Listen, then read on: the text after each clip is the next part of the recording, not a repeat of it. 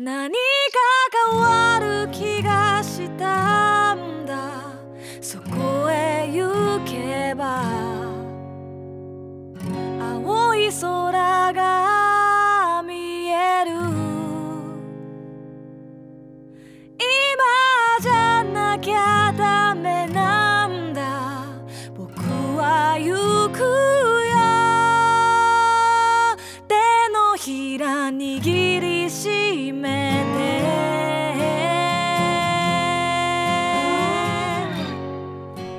こんばんは。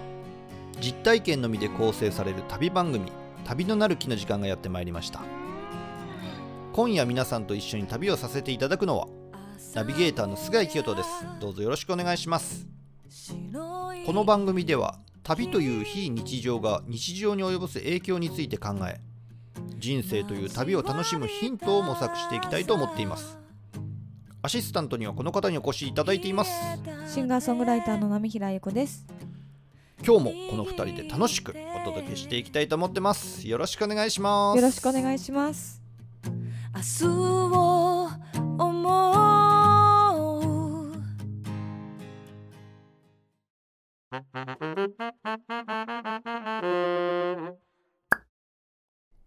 いやー波平さん、うん。喉はどうですか？うん。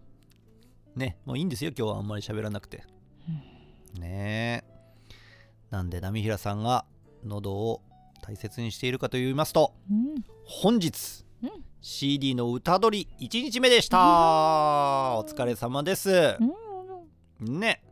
今日もまあまあ順調に進みましたかね。そうですね。うん。すっごい省エネね。そう。えちょっとは喋ろうか。レレコーディング期間中なんで。レコーディング期間中なんでもうほぼ喋りませんみたいなこと？はい、そうですね。なるほど。まあでもね今日ちょっと聞かせてもらったんですけれども、うん。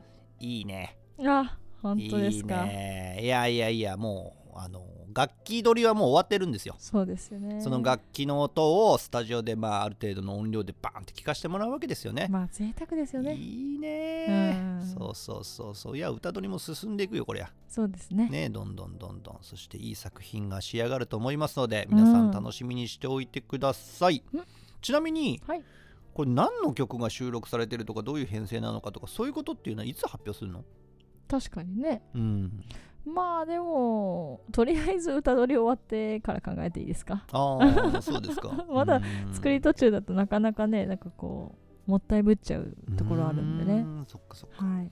あのね今回お願いしてるのがバグスレコードっていうね、はい。あのー岡本さんというエンジニアの方で、うん。ね、波平さんの作品でいうとシーン瞳に映す色とかプレーンとかを録音していただいた方なんですよねはい。でその方のスタジオが赤坂にありましてそちらの方でレコーディングをしているんですけれども、うん。今日はねレコーディング歌取り初日ということでねはい。ちょっと気合い入れていこうということでうん1時にうん。スタジオ入りだったんですけれども、はい。12時にあ、赤坂に行きまして菅井さんがね。はいはい。僕は焼肉の天壇でランチを食べて気合を入れてから行きましたそんなことはあなたしなくていいんですよ。私、富士そばでしたよ。あそう490円。本当僕1650円だったけどなんでやねん。なんでやねん。なんで3倍なんだよい。やいやいやいやでもなんか、うん気合入ってくれた天んだ壇行きた。いけど夜行くと高いしそんな贅沢してられないからよしランチ行こうっつっじゃあ気合と関係ないじゃないいやでもレコーディング初日ですせっからかく赤坂行くしみたいな感じじゃん、それだと。これでも面白いもんでねナミラさんもね面白い今日レコーディングしてもちろんある程度喉は疲れるじゃないですか、は僕も疲れてるんですよ。い、いやいや、よくわかんない。本当によくわからないですよ。それは。本。当？うん。なんか面白いぐらいんで僕も終わった後喉が疲れて なんでですか？私がそうなった時にああのあの菅井さんはピークでいてくれないとバランス取れないでしょ？ラジオの時とかもね、まあどっちもと友倒れしてどうするんですか？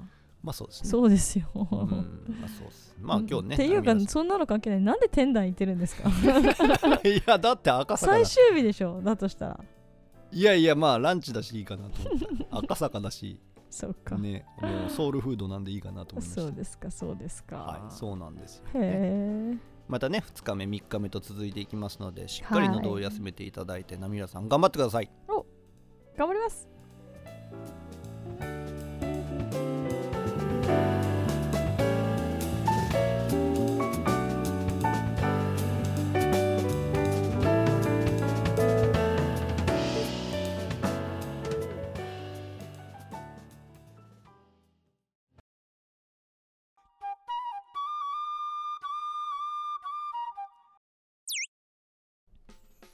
波平さんがエコモードということでですね。エコ。省エネモードということで節電モードですよね。はい。なのでまあちょっと今日は僕中心に喋っていきたいと思うんですけれども実はまたエッセイをリリースしました。おおうん。そうですか。そうなんですよ。今回の作品は「砂上の月君の声」お砂上の月君の声。そうです。まあ砂の上の月君の声と書くんですけども砂上の月君の声これのタイトル。うはい前編をリリースしました。ーうーん。んこれねウズベキスタン。はい。シルクロードの自転車旅。おー綺麗そうですね。そうなんですよ。すごく美しい砂漠の中をひた走るみたいなそういうお話なんですけれども。うーんとねちょっとこう寂しい話なんですけれども。まあちょっと悲しい別れを経験するんですねまた。あ菅井さんがですか？そうなんですよでその友人とのまあ語らいのようなまあそういう旅になったんですけれどそもうーん。なのでねなんかこうミュージシャンの人っていいなって思ったんですよ。うん。もしそういうことがあったらきっと曲を書くでしょうね。うん。ね、歌を歌ったりするんだろうなとか思うんですけれども僕はそういうことがなかなかできなかったのであ文章にしようと、ううん。ん作品にしてまあその友人がこの世に生きた証みたいなものを残せればいいかなっていうふうに思って書いた作品なんですよ。うん。でまあそういうちょっと特別な旅だったこともあってなのかまあいろいろ起こるんですよ。本当にいろんなことが巻き起こる旅でした。うん。なんかこう自転車旅仲間が偶然いたりとかうね、ん。でその彼と偶然また再会してしまったりとか。その旅中に？旅中えに、ー、すごい。あとはある日砂漠で僕はキャンプをする予定だったんですけどなぜかまあナボイという町のとても有力者はの人が持っているホテルのスイートルームのキングサイズベッドで寝ることになあったりなんで？なんかねいろいろ起こるんですよ本当に。権力者って自転車旅してて出会うもんなんですか、ね。すごいですね。そうなんですよ。ナボイの不動産王ファルカットっていう人に出会いまして そうなんですよ。すごい。ファルカットに遭遇した。テレレレレレレレテテテテテテみたいな感じですね。はい喉の無駄遣い。ああすいませんすいません。ね。そうそうそう。まあそういう不思議なことが本当に山ほど起こるエエネルギーがすごく溢れていた旅だったんですけれども。うん。だから友人とのまあ悲しい思いももちろんあるんですけれどもその中でもう旅をしてみた結果ものすごくいろんなことが起こっていろいろと、まあ、友人と語らいながら、うん。最後のゴールのヒヴァという砂漠の街を目指すっていうストーリーになってます。ああそうなんですね、うーんそう。もうノートの方でそちらはあの購入してご購読いただける。そうですね、もうノートのブラウザーの方からご購入いただける形になってますので、うーん、なんでしょうね、なんか今までで一番読んでほしいかも。あうーん、それは自分の作品を読んでもらいたいっていう思いとともに、やっぱ僕の友人の存在を多くの人に知ってもらいたい、そして一番旅っぽい作品になってるかなと思いますので、旅好きな方、中央アジアとかシルクロードが好きな方、ぜひご注目いただければと思います。よろしくお願いします。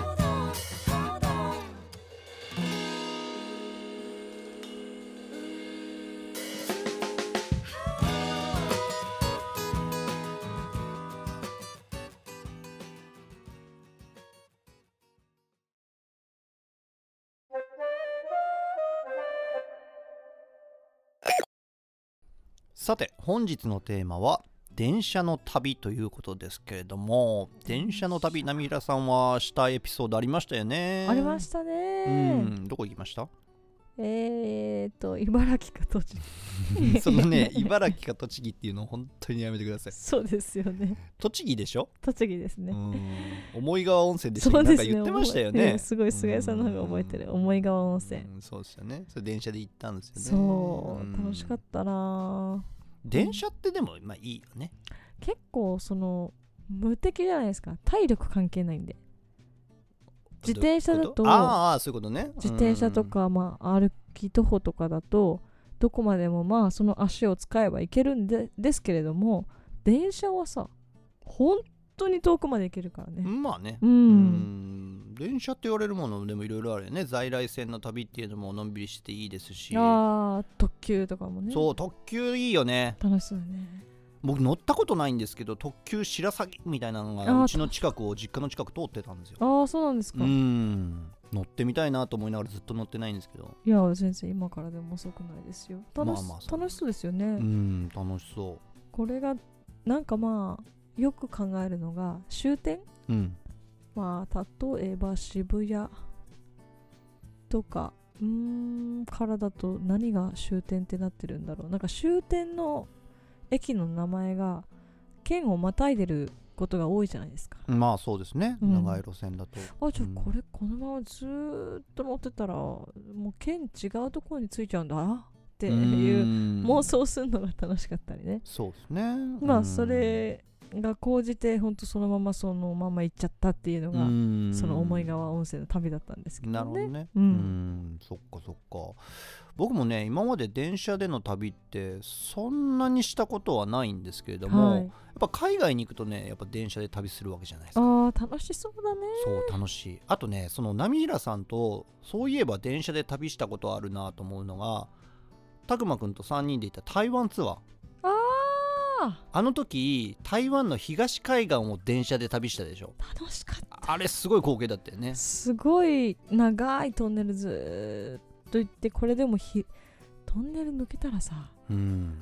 これさ走ってるのこっち側じゃん？でたくまくんこれさずっとさカメラこっちに向けてたらうわーって広がるんじゃない？うん。広がりますかね？広がれよ絶対。向けてようよ向けてようよつって。でこうずっとガタガタガタって結構な速度ですよね、うん。行っててトンネルが抜けた瞬間に海ってなって。そうですね。全然私可愛くない。ほらやっぱり思った通りだって。あ可愛くね すごい可愛くない感想。可愛くねたくまくんの方が可愛らしかった。わあすごいみたいな感じにまあなったでも台湾のあの東海岸の海っていうのはやっぱ特別ではい与那国から西を見た時に見える海と同じですもんね。あそうなんですか。そう。そっか。だからとっても天気がいいとこう宮古島じゃないけどあの辺の島々が見えるみたいな話聞くんですよ。だって宮古の人台湾見えるって言うじゃないですか。そうな台湾語で宮古島を言う名前があるんですよね。あそうなんだ。名前がついてるくらい、えー親しみを持ってくれてるみたい。そうか。だからそのぐらいもう見えちゃうぐらいの距離にあるからあの台湾の東海岸を走る電車っていうのはすごくその景色が不思議なものがありましたうねん。うん。そっか。あれはすごかったな。そう。台湾もね鋼鉄っていうんだっけ？新幹線みたいなのあるでしょ？ありますあります。あれはあれですごいんですよ、うん。すごいんですけど東海岸を走る電車ってまた特別なんですよね、結構際どいところも走ってましたよね。そうそう。断崖絶壁を走っていくからね。うん。これ大丈夫？みたいな。そうなんですよ、まあ安全なんですけどね。僕はねあの実を言うと2017年かな？にファンダオといって台湾を自転車で一周する旅っていうのをやってるんですよ、あファンダオって名前がつくくらい、うん、台湾で有名なこのルートがあるんですよね。まあ島を一周することをファンダオっていうんですよ。あそういうことそうなんだ。環状線の環っていう字と島と書いてまあ要は島一周ですよね。あのことをファンンダオっていうんですよ。それはおそらくまあ車だろうが徒歩だろうがまあみんなファンダオって言うんじゃないかなとは思うんですけれどもただ台湾結構ジャイアントってこう有名な自転車メーカーがあるので、まあ、その会長が台湾一周のファンダを自分の自転車でやったりとか、あまあ、そういうのでちょっと自転車ブームに火がついた時期があったんですね。うん。で若者はこうちょっと高校生ぐらいになると友達と連れ添ってファンダオに出かけるみたいなそういう文化があるんですよ。そうなんだ。うんじゃあ俺もやってみようみたいな感じで 2017年に台湾を一周したんですけれどもその時に東海岸を走った時にめちゃくちゃ危なかったんです危ない。めちゃくちゃ危険な道を通るんですよ。ああもうそのファンダオで記されてる道が危ないですか？あのね台湾って基本的にはもうどこ走っても安全そのものなんですけれどもはあ東海岸の一部エリアだけめちゃくちゃ危ないところがあるんですよでもそこをファンダオのツアーとかを再興してる人たちは飛ばすんですよ。危ないから。危ないから。でもそこにこそ危険なところにこそ美があるんですよ。あららら危ない考えね。そうね。だから僕は絶対にそこを通るぞって決めてたんですけれども。通るぞって決めてる側だったのか。そう。で実際やってみたらものすごく美しくあ綺麗だったんだね。て素晴らしいんですよ。でその時にあ電車が通ってると思ったんですよ。あこの断崖絶壁を電車が通ってるっ 自つって転車では危ないのに。そう。だから僕自転車でその景色を見てるからいつかその電車に乗りたいと思ってたんですそれが台湾ツアー。ナミラさんとかと行った台湾ツアーの時のあの電車だったんです。すごいじゃない。そうなのよへえうん。あそうなんですね。自転車旅をした時に見た電車に憧れて電車旅っていう、面白いですうねんなかなかないパターンな気がしますけど。そうなんですよ。だから鋼鉄もそうですよ。うーん台湾のあの鋼鉄も乗ったでしょ？新幹線、あれも僕一回も乗ったことなかったんうんうですよ、ん。なんですけど自転車旅の時にまあ僕のことをしょっちゅう追い抜かしていくんですよ。うんまあねちょっとさすがに。うん。みたいな感じで追い抜かしていくんで、ね。いつか乗ってみたいなと思ってた時に涙さんの台湾ツアーがあって。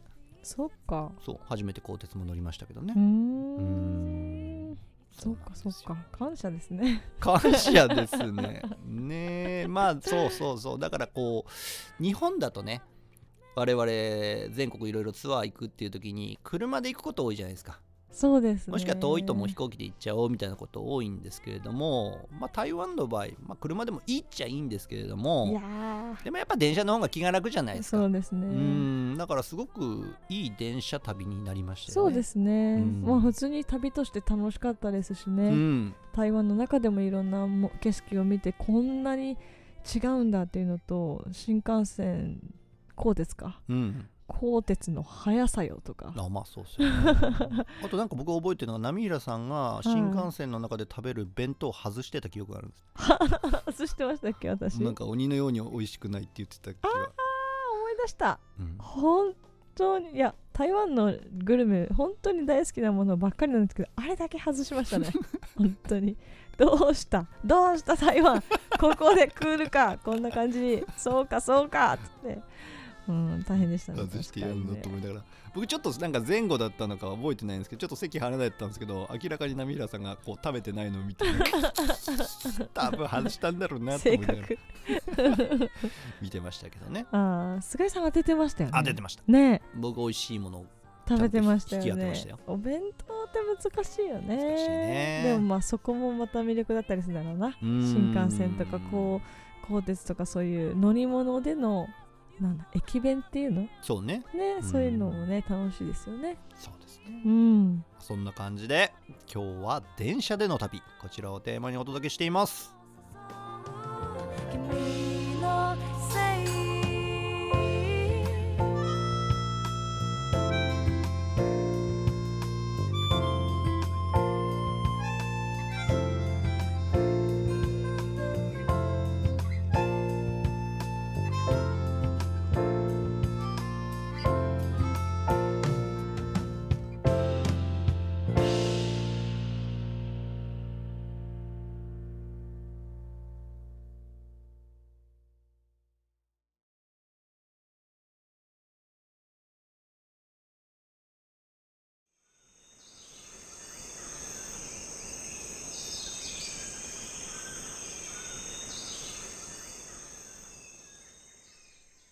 30歳になる年僕はヨーロッパを周遊しようとベルギーのブリュッセルに遊びに行きました。クロワッサンビールプラリネチョコなど名物も多い国でそれを存分に楽しみたかったのもありますがブリュッセルは周辺都市に対して非常にアクセスが良くこの街を拠点に電車の旅を繰り広げれば楽しいと思ったわけです。ユーロスターでロンドンタリスでドイツのケルン他にもルクセンブルクやベルギーの地方都市など越境も絡む電車旅には冒険心をくすぐられそして時にその車窓からの景色に限りなく無心となる自分自身を楽しんだものです。最近では自転車という手段を使い点より線の旅に意識を集中させていますが海外で最初に線を意識するようになったのはこのヨーロッパ周遊旅だったかもしれません。日本人として生まれた僕は陸路での越境に馴染みがないので電車で簡単に国境を越えていくこと。その際パスポートを必要とするばかりではないことにも大変驚きました。それは日本国内の在来線に乗っている感覚と大差なくヨーロッパという地域での旅や越境の感覚が日本人のそれとは全く違うことを痛感するのです。これほど隣の国が身近だとはその後もヨーロッパでは電車を使った旅をすることが多くフランスイギリスイタリアなど多くの国で電車の旅を楽しんできましたが特にオランダの風景は今でも目に焼き付いています。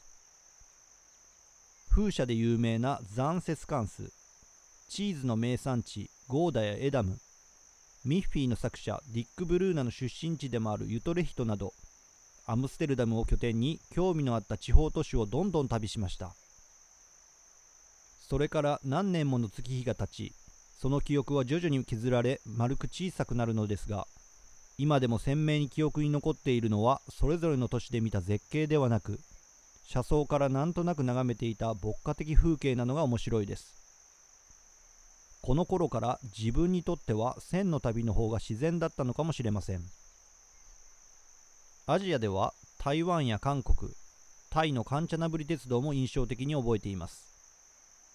カンチャナブリ鉄道は友人の竹臣と一緒に乗車しましたが彼はその経験も影響してか後にベトナムのハノイからホーチミンまで電車旅を決行するのです。その旅から帰った滝臣とも話しましたが電車旅には特別な趣がありそれが異国ともなると強烈に景色が心に刷り込まれるものです。近年は自分という動力を使った自転車旅に没頭していましたがそのうちまた電車旅に移り変わっていくような気はしています。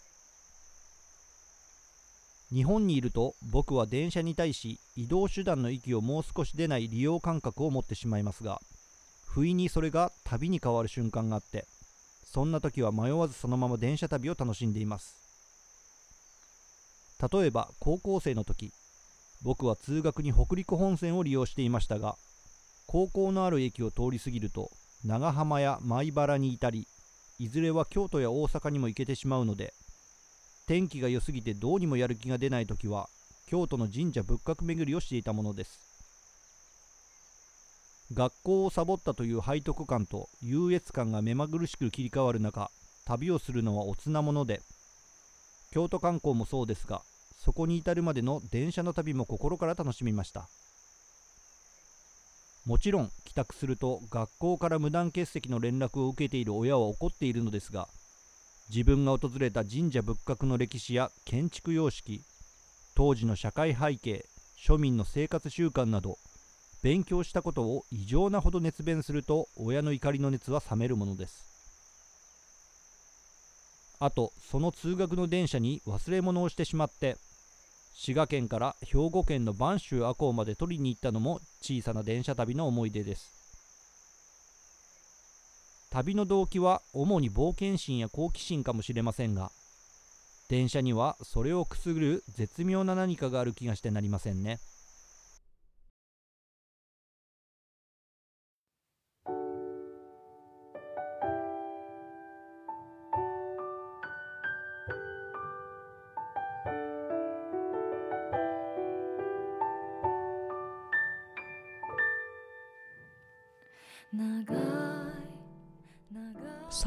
京都って相当混ぜてませんか？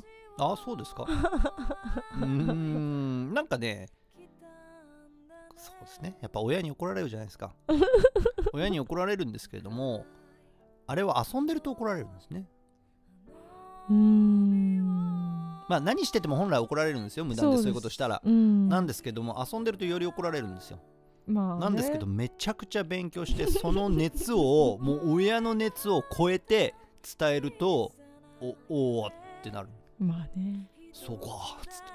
遊んでたわけじゃないのか。そうか。まあ まあそうか。つって。そうね。どの態度でいけばいいかい一気に迷いますね。で親がさらに来そうになった瞬間にさらに行くの。でもね神社仏閣あれすごいな。こういう歴史があってみたいな。俺今日びっくりしちゃってまた行こうと思ってんだけどみたいな熱で 行くと大丈夫大丈夫とかじゃないですよね。もう何のために何しに行って何なのっていう感じは。でも実際にそれを勉強したってことですもんね。そうですね。勉強しましたというか単純にまあ興味があった興味があったんでしょうね。ん。でもそういう時ないですか？なんかこの駅で降りなきゃいけないんだけどまあなんだかな。もういいやそのまま乗ってよみたいな。うん。大体の人はねあのできないんですけどうね僕でもねまあある人から聞いた話なんですけどはい。ある人の部下が突然こう会社に来なかったと。何なんだろうって連絡してみるじゃないですか。だけどこう繋がらないんですって。でしばらくしたらやっぱりこう連絡があって会社辞めますみたいな。でどうしたんだっていう話をした。うん。そしたらその日ものすごく朝あやばい遅刻だ急急いで行かなきゃみたいな感じでその職場まで行こうとしたんですけど車通勤なんですけど普段は下道なのに高速道路で行ったんですって。うん。間に合わないから、うん。そしてぼーっとしてたら降りるべき出口を過ぎちゃったんです。通り過ぎちゃった。そしたら いいやってなっプツンっててなったのね。そうそのまま旅をした それは決して参考にしちゃいけないあのお話ですけどね。でもその気持ちよさは楽しいなんかこう想像はつきますね。そうそう。だからそれ聞いた時にあちょっとわかるなと思ってうん。僕もその高校生の時に。すがすがしい思いはあるよね。であとなんかそうだ京都に行こうって言葉あったじゃないですか。ありましたね。行っていいものみたいなところがあったんいやいやです京都なら行っていいみたいな。でそんなことはないよ。別にそう思ってあの今日 CM はできてないから。あそう。うん。それはやめてください。言いがかりですって。あの作った人もそうなっちゃうんでね。そうそうそう。まあでも背徳関東とか言って言ってましたけど。ねそれはなかなかその学生の時はねやったれみたいな感じで応援しちゃうくらいの 楽しいエピソードでしたね。楽しかったですね、うん。電車で一駅一駅止まってなんかどんどんどんどん知らない街になっていくっていううんねえすごいね。こうやってつながってるんだ京都と僕の街はみたいな。そういうのすごい楽しかったのを覚えてます。いいお話でした。さて菅井さん次回のテーマは何でしょうか？はい。次回のテーマはベトナム。こちらをテーマにお届けします。はい、えーここまでお聞きくださりありがとうございました旅のなるきは note、ポッドキャスト、 Spotify からお聞きいただけます。おなじみのプラットフォームよりお楽しみいただければ幸いです。さてエンディングの時間が近づいてまいりました。今週のエンディング曲は大和田圭さんで「Door on the Bright Side Will Open」という曲をお届けします。名曲ですね。これね僕ら大好きなんですよ、ねえそしてこの今回のテーマにぴったり。そう。ぴったりなんでちょっとケイちゃんに連絡をして ちょっと今回ねもうほんと電車の旅というテーマで他はもう考えられませんみたいなぐらいの気持ちで連絡して、えーかけさせていただくことになりました。はい、けいちゃんは私本当に大好きな大尊敬するシンガーソングライターさんなんですけれども、この曲のねなんかこう成り立ちうん。を MC で話してたのすごい覚えてて、うん。電車に乗ってたんですって、うん。で、えーそれニューヨークだったのかな？うん。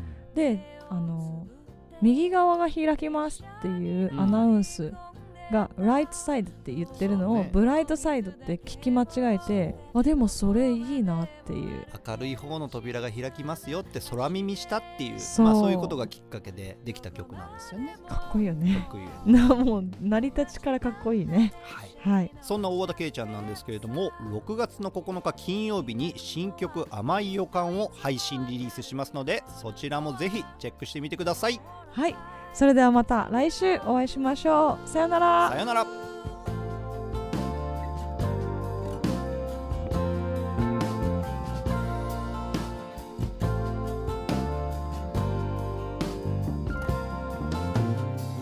知らない場所へ怖がらないで。一人が好きな寂しがり屋の